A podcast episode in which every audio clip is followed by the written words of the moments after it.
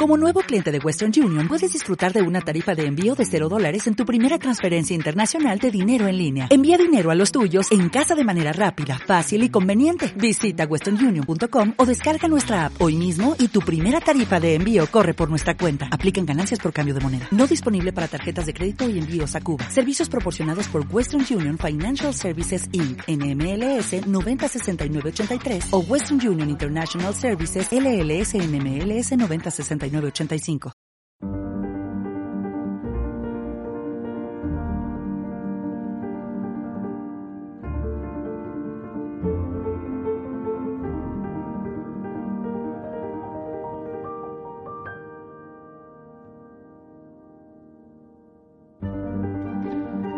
Vamos a hablar aquí de algunos elementos, algunos aspectos teóricos sobre esa España vacía que hemos eh, descrito en el primer podcast.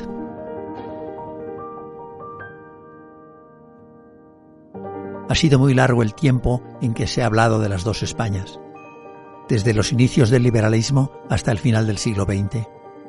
Se trataba de dos Españas ideológicas. Ahora, sin embargo, la división histórica social en dos se ha ido difuminando principalmente por la liberalización de las creencias religiosas.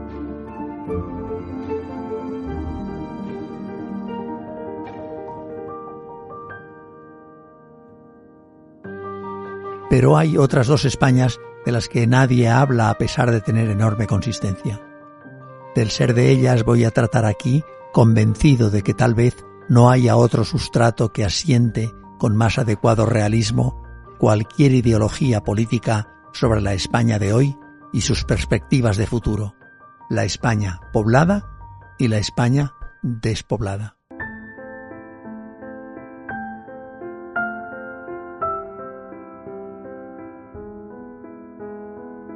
Cuando se habla de la España vacía, hay una tendencia a culpar siempre a los otros de la situación desgraciada que se vive en ella pero no siempre y en todo tienen la culpa los demás. A veces hay también culpa propia que es necesario reconocer, aunque sea en gran parte una culpa histórica.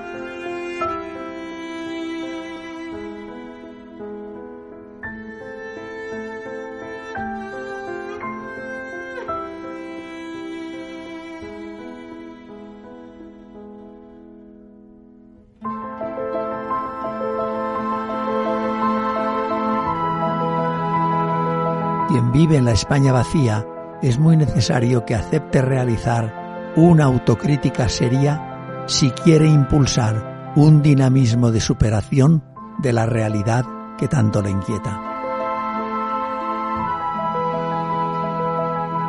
Y no debe incomodarse cuando los demás señalen sus defectos como el que hemos indicado en el podcast anterior hablando de la provincia de Segovia. Lo único que debe preocuparnos en esta cuestión son los datos. Si los datos son fiables, no nos debe molestar que se utilicen siempre que al hacerlo lo que se imponga sea el deseo de mejorar la situación.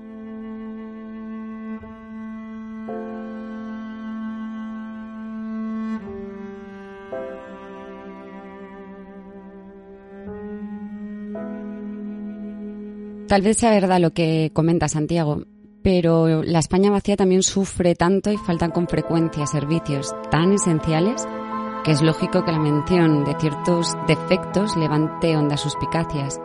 Y un poco es lo que hemos comentado en alguna ocasión. Eh, pues mm, posiblemente no todos los lugares puedan tener una infraestructura de tren, no puedan tener una infraestructura de farmacias, de comercios, pero quizás sí que fuera necesario unos servicios mínimos como una buena conexión a Internet o como un buen servicio de telefonía, que hay veces que hay, eh, que hay pequeños pueblos que ni siquiera tienen una buena conexión telefónica.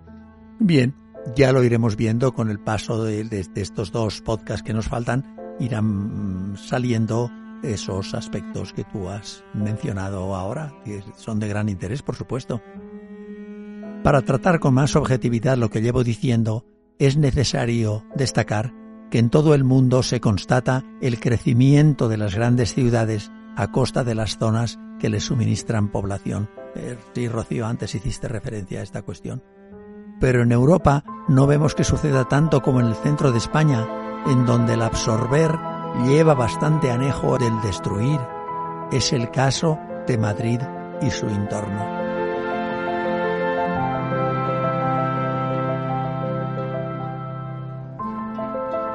Es verdad que la preocupación por la España vacía va en aumento, pero ella se nos muestra con las siguientes características.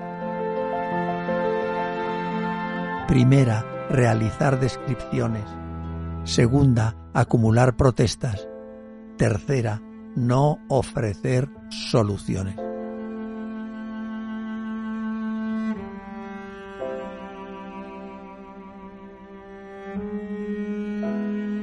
En primer lugar, la España vacía sirve para realizar descripciones, a veces, sin lugar a dudas, muy literarias y muy bellas, arrastrando una angustia difícilmente superable. Son varios los autores que a lo largo de los años han abordado el tema que nos ocupa. Vicente Bielza, Alejandro Córdoba, Ignacio Prieto, Elías Rubio y otros también. El problema incluso fue llevado a la canción Así lo hizo Miriam de Riu. Entre las descripciones más bellas que se generan en la bibliografía de la España vacía están las de Sergio del Molino. De la despoblación interior de España nos habla de una forma muy sabia, literariamente muy atractiva, en su libro La España vacía, un país que nunca fue. Qué recorrido histórico literarios tan evocadores sobre las Urdes, sobre el Moncayo, sobre el campo de Montiel, sobre los Monnegros. Qué encanto el de los pueblos de mayor atractivo, Sanabria, Chigüenza, Albarracín, Almagro. Qué palabras tan bellas el de las referencias a los vasos comunicantes entre esas dos Españas.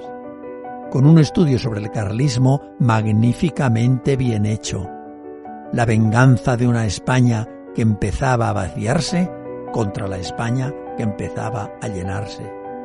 Ideología que pervive en España en todas las estrategias de seducción hacia el mundo rural.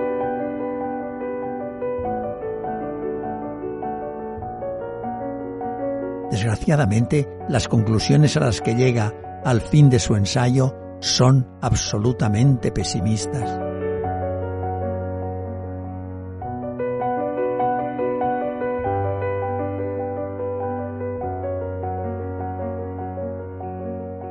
La España de que proceden millones de españoles ya no existe. Es muy difícil que la despoblación se corrija. Sergio del Molino añade, difícil es que aparezca en el orden del día la discusión pública. El punto de vista político, la dificultad que supone la España vacía para mantener la unidad nacional, ni siquiera se menciona. Si se mencionase, también tendría unas características de negro pesimismo. Me ha impresionado la frase de Sergio del Molino, es muy difícil que la despoblación se corrija. Tenemos experiencias de casos en que no ha sido así. Por ejemplo, lo que le comentaba un poco también de la provincia de, Almería. Un poco retomando lo que le estaba comentando antes de esas faltas de infraestructura que se van generando en los pueblos, pues parece que genera una España también de ciudadanos de primera y ciudadanos de segunda, porque hasta para pagar, por ejemplo, eh, por una DSL es que no llega la fibra óptica. Entonces, hay otras zonas donde eh, los ciudadanos pagando exactamente por el mismo servicio, unos lo reciben y otros no. Efectivamente, tenemos una España de primera o de ciudadanos de primera y de ciudadanos de segunda. Bien, ¿qué decimos de todo eso? Pues claro, eh, aquí hay que decir que Sergio del Molino tiene razón. Y tú también, Rocío, tienes razón pero también por eso precisamente hay sectores en donde el problema sí que puede ser superado. Determinadas comarcas, determinadas ciudades, determinados pueblos. En segundo lugar, para acumular protesta. La protesta, algo muy propio que aparece siempre que se habla de la España vacía. Suena a lamento de mendigos impotentes que muy poco pueden poner de su parte y piden lo que, como totalidad nadie les podrá dar. Una de las últimas protestas que he visto en la tele es la de Almadén. Hijos e hijas, nietos y nietas de los que antaño tuvieron trabajo allí, acudiendo a protestar y algunos incluso a encerrarse en la abandonada mina. A poco que piensen los que lo hacen, caerán en la cuenta de que un esfuerzo así llama la atención, pero no sirve para nada. Después de lo de Almadén, los medios de comunicación nos trajeron la noticia de diversas concentraciones tenidas lugar en pueblos de Aragón. Entiendo perfectamente lo que plantea. Eh, desde el punto de vista de, efectivamente, muchas veces manifestarse no sirve de nada si no hay actuaciones que acompañen un poco esa, esa crítica o ese pedimento. Pero entonces, ¿tenemos que dejar de manifestarnos ante este tipo de problemas? Bien, eso es lo que me pregunto yo. ¿Hay que dejar de hacerlo? Pues tal vez no. Tal vez no, pero sin permitir que las energías en favor de la reforma se queden solo en eso y no sean un sustitutivo de otras, más prácticas, aunque sean modestas. Al tratar de estas cuestiones es muy importante tocar con los pies en el suelo. Cuando se está en la Luna, con facilidad surgen proyectos que no son más que fantasmagorías, entre las que cabe destacar la de una especie de Las Vegas que tenía que surgir en Ciudad Real, o tal vez la del mismo aeropuerto, o la de la Universidad Hernando de Talavera, que iba a iniciarse en la ciudad de la cerámica. Al parecer, este último proyecto, que ilusionó a la gente, estaba lastrado por una forma de hacer las cosas que luego se manifestó que no era nada limpia. Y en tercer lugar, la carencia de soluciones. Y en el exterior del área mencionada, el olvido. Nadie lo considera problema relevante en los sondeos. Se hacen muchos sondeos, pero esta cuestión no sale, no sale nunca. Tampoco en los programas de los partidos políticos antes de las elecciones generales. Y algo más grave todavía, ni siquiera tratan de la cuestión los intelectuales. De la impresionante diferencia entre la España vacía y la España rica, apenas se habla, a pesar de tener una poderosa influencia en el profundo trasfondo del separatismo catalán, de algunos de cuyos rasgos más superficiales se discute agotadoramente más. El motor más eficaz del independentismo catalán es la demografía. La lengua, la conciencia histórica, la economía carecerían de fuerza si no estuvieran sustentadas por una fuerte potencia demográfica.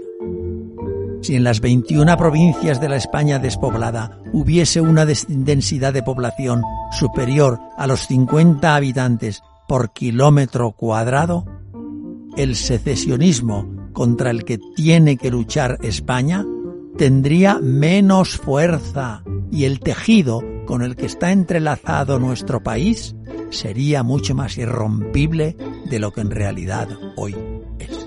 Bueno, a mí personalmente, y es una reflexión y mi punto de vista, me llama la atención cómo muchos de estos grupos o personas que, que, están de acuerdo con el separatismo son hijos, nietos, pues de andaluces, de castellanos, de extremeños, que luego simplemente vuelven a sus sitios de origen en verano mm, sin ningún otro problema. Pero bueno, esto no era lo que le quería preguntar. Relacionado con lo que usted plantea, muchas veces me, he preguntado si a lo largo de la historia los propios gobiernos no han fomentado el desempeño y el desarrollo eh, económico de determinadas zonas, empobreciendo eh, pues otras zonas que a lo mejor no se realizó la inversión económica que se podría haber realizado. Es decir, que País Vasco y Cataluña a lo largo de la historia han recibido muchísima inversión y otras zonas no han recibido nada. Esto también puede haber sido un mal endémico y que haya provocado también este empobrecimiento a lo largo de los años? Bueno, sí, pero en general la raíz del desarrollo de Cataluña y la raíz del desarrollo del País Vasco vienen de unas corrientes endógenas de afrontar los problemas. Fue la propia gente, el dinamismo, las características emprendedoras de la población las que hicieron montar industrias y consiguieron ese desarrollo que después les ha caracterizado de una forma tan intensa. Pero vamos a ver un aspecto, vamos a ver un aspecto de los intelectuales. Hace como unos cuatro años, la Real Academia de Ciencias Morales y Políticas publicó un libro, La cuestión catalana, con participación de siete de los miembros de la citada Academia.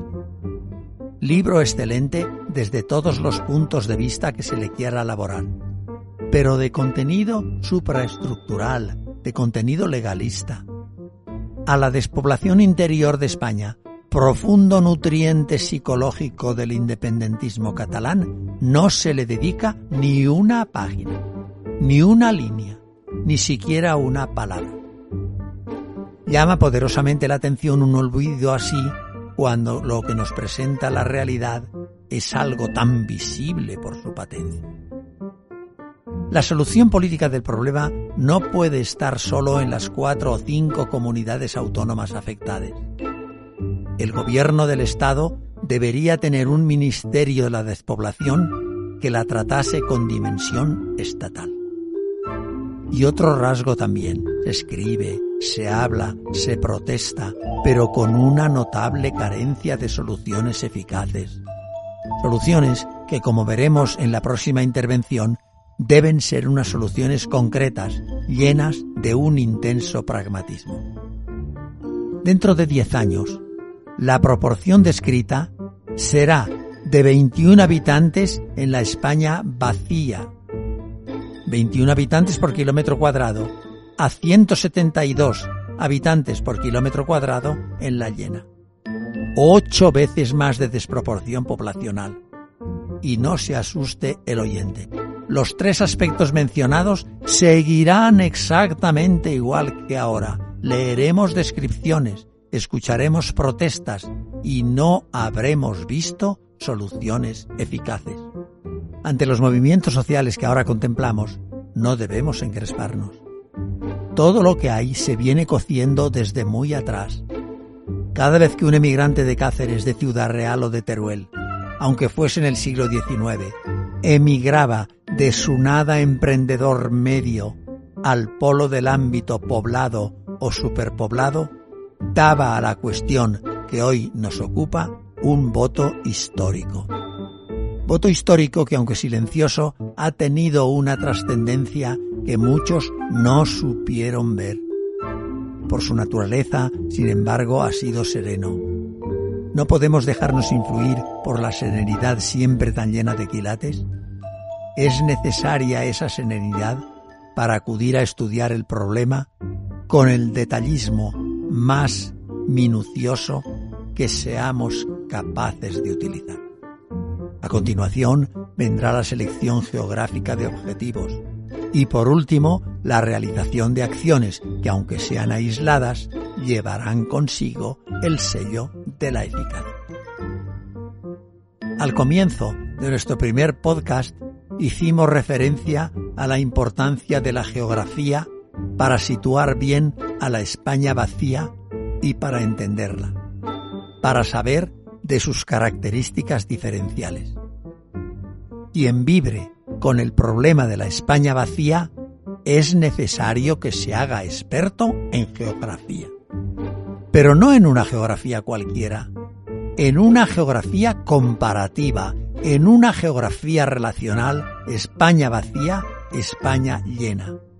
Solo el acicate en profundidad de la comparación puede motivar tener bien clara cuál es la situación geográfica es necesario para conseguir la unidad. Cuando se habla de la España vacía, se hace con muchísima dispersión. Con frecuencia se acumula una gran cantidad de datos anecdóticos.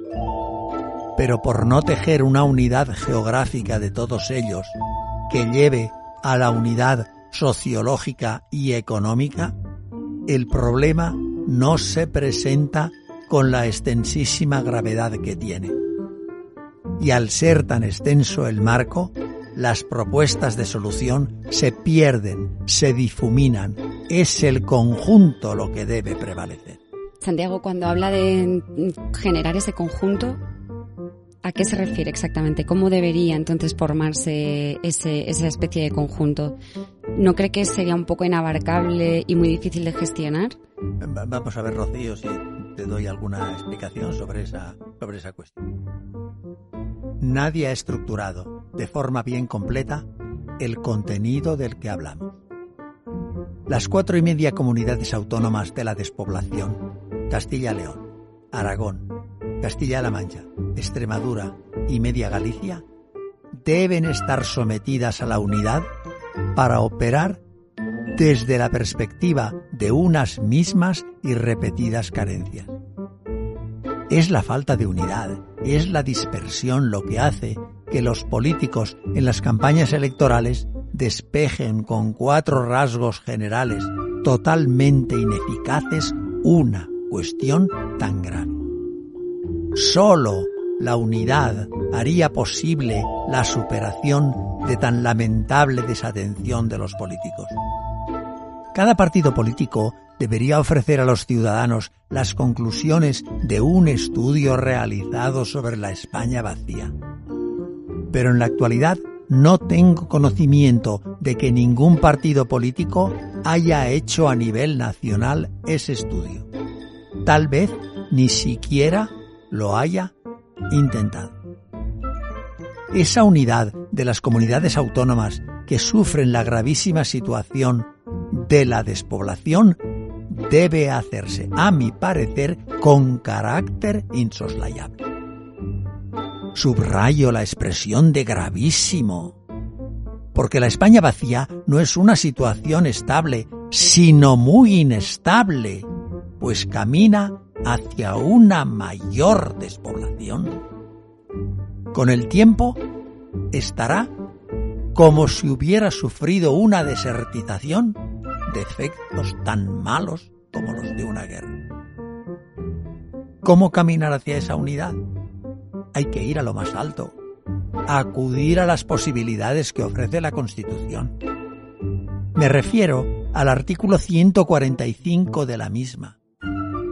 No se trata de pensar en una federación de comunidades autónomas que está prohibida por la Carta Magna, pero sí de tener en cuenta cuando se reformen los estatutos de autonomía, que se prevea en ellos poder celebrar convenios entre sí para la gestión y prestación de servicios propios de las mismas. Y al margen de los estatutos, elaborar acuerdos de cooperación que deban ser examinados por las Cortes Generales para su aprobación. Aunque solo sea para hacer un estudio global ello supondría que el problema de la despoblación en su conjunto es llevado a la máxima altura que se pueda llevar y sea tenida en cuenta de la manera más apremiante posible por las autoridades del Estado. Es interesante, muy interesante el tema que plantea, pero sinceramente yo veo muy difícil eh, que se pueda cumplir lo que usted dice, porque las comunidades autónomas son absolutamente celosas de conservar sus competencias. Y las comunidades justo de las que estaba, eh, que estaba hablando, que estaba comentando, eh, no creo que les agradase mucho compartir la búsqueda de soluciones para, que en, para en conjunto superar pues esta situación de la España vacía. Bueno, pero yo creo que es necesario. Por lo menos aquí hago referencia al estudio, por lo menos a nivel de estudio. Y luego a partir de ese estudio bien hecho, ya se verá si efectivamente surgen cuestiones en donde entre la gestión, la prestación de servicios propios o la cooperación. ¿Y por qué cree que es más fácil que sea un convenio entre las comunidades autónomas y no, por ejemplo, entre Estado y las comunidades autónomas? Bueno, porque yo creo que hay que partir de la base. Y una vez las comunidades autónomas lo tengan hecho, surgir la intervención del Estado, porque esos acuerdos necesariamente, según la Constitución, tiene que examinarlos las Cortes Generales. Otra cuestión que hay que tener en cuenta de forma prevalente, el potencial humano. La idea y la imagen de la España vacía genera en muchos una simpatía difícilmente igualable en otras cuestiones. Más, una simpatía mayor entre los que viven fuera de dicha España que entre los que están dentro de ella. A los que están dentro, el sufrimiento y la angustia les atenaza pero es que el capital humano es un factor que cuenta con muchos resortes que con frecuencia se presentan de forma inesperada. Entre los que sienten simpatía por la España vacía que viven fuera de ella, hay que tener muy en cuenta a los habitantes de Madrid. Madrid es la gran ciudad geográficamente más cercana a la España vacía. La comunidad autónoma madrileña se encuentra por todas partes rodeada por él. Además de la geográfica hay otra dimensión. Desde Bilbao, Barcelona, Valencia y otros lugares de la periferia, el origen de las familias que algún día inmigraron desde la España vacía es algo que más bien pertenece al pasado. El caso de Madrid es distinto. Por una parte pertenece al pasado, pero por otra también al presente. La antigua casa del pueblo se conserva como segunda vivienda durante largo tiempo y se utiliza en las vacaciones, en las fiestas patronales y muchas veces también en los fines de semana. Son varios cientos de miles de personas los que inundan desde Madrid muchos lugares de la España despoblada y la llenan de vida. De esa forma, la población visitante presta impulso a bares, a pequeños comercios y se ayuda a mantener una serie de puestos de trabajo. Madrid, por otra parte, tiene el deber de devolver a su gran despoblado entorno geográfico mucho de los que le ha absorbido en su crecer como megalópolis. Sí que hay un entorno que recibe el fuerte influjo de Madrid, pero es poco, ya los mencionamos. Guadalajara y lugares aledaños, unas vetas municipales de Toledo, pero sin ninguna duda tendría que ser mucho más.